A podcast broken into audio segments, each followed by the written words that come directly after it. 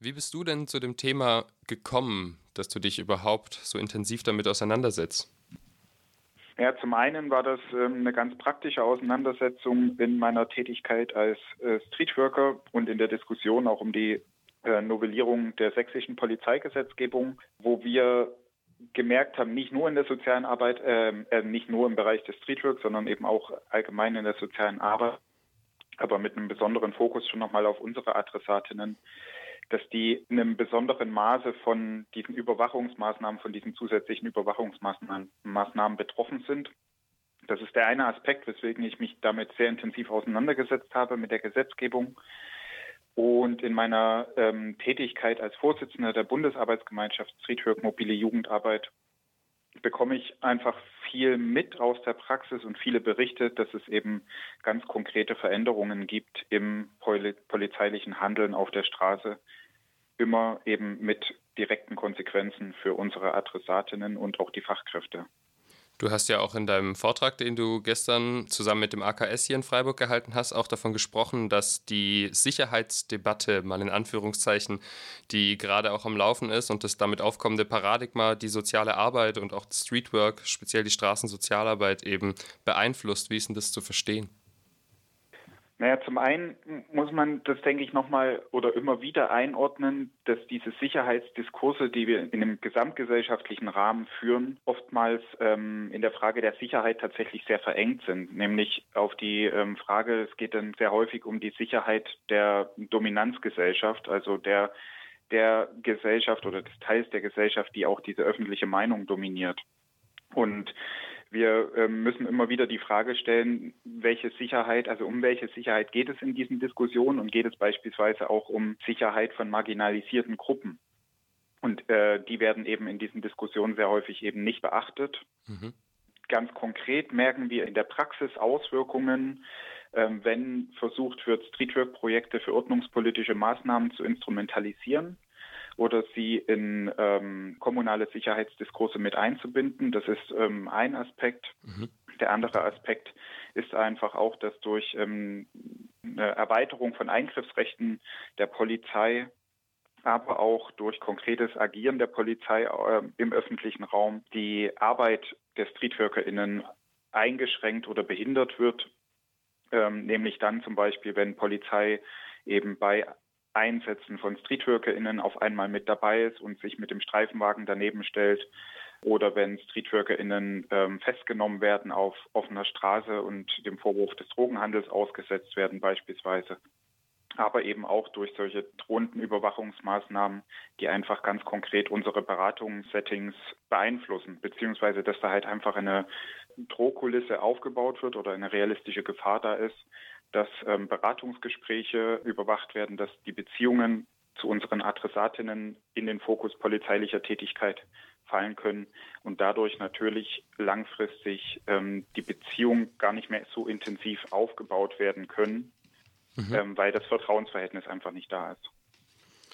Wir haben auch in Freiburg jetzt auch schon erlebt, dass sich der Vollzugsdienst wiederholt als Sozialarbeit mit Durchgriffsmöglichkeit bezeichnet hat vielleicht noch mal ganz überhaupt, um zu klären, was ist denn der Unterschied oder wie ist denn das Verhältnis zwischen sozialer und Arbeit und Polizei zu verstehen? Polizei und Ordnungsbehörden machen keine soziale Arbeit. Das muss immer wieder sehr deutlich gesagt werden. Es gibt einfach unterschiedliche Aufgaben. Polizei und Polizeibehörden sind für ähm, die Abwehr von Gefahren ähm, zuständig, für die Verfolgung von Straftaten, ähm, für die öffentliche Sicherheit und Ordnung auch. Auch das kann man diskutieren, inwiefern dort Befugnisse vielleicht auch wieder ein Stück weit zurückgeschraubt werden müssten. Aber das ist Aufgabe von Polizei und Polizeibehörden und soziale Arbeit hat die Aufgabe, mit den Menschen in Beziehungen zu gehen, ähm, sie individuell zu unterstützen, aber eben auch gesellschaftliche Probleme in den Fokus zu nehmen und Gesellschaft weiterzuentwickeln. Und das sind einfach zwei vollkommen verschiedene Voraussetzungen, mhm die es immer wieder zu klären gilt. Du hast auch in deinem Vortrag davon gesprochen, dass eben neue Polizeigesetze und autoritäreres Auftreten der Polizei auch die Adressatinnen von Streetwork bzw. mobiler Jugendarbeit eben nicht mehr Sicherheit bringen, sondern mehr Kontrolle und Überwachung. Wie steht es denn im direkten Zusammenhang mit der sozialen Arbeit bzw. für eure Praxis im Streetwork?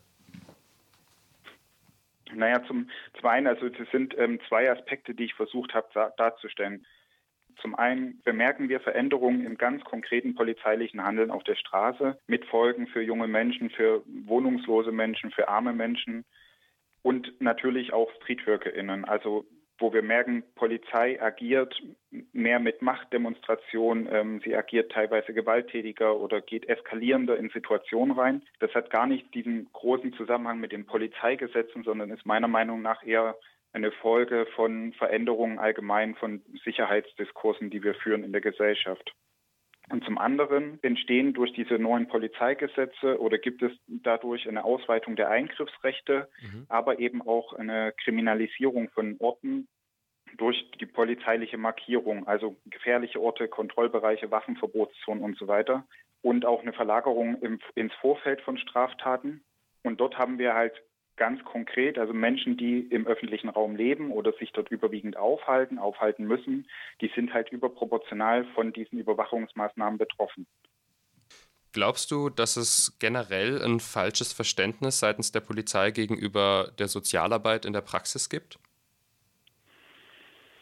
Hm, generell würde ich das gar nicht so sagen. Ähm, meine Beobachtung ist eher, dass wir nicht davon ausgehen können, dass Polizei das Verständnis hat, was wir gerne auch hätten, um es mal so auszudrücken. Das mhm. heißt, es ist für uns eine, eine fortwährende Aufgabe, immer wieder zu erklären, was wir machen und warum wir das so machen.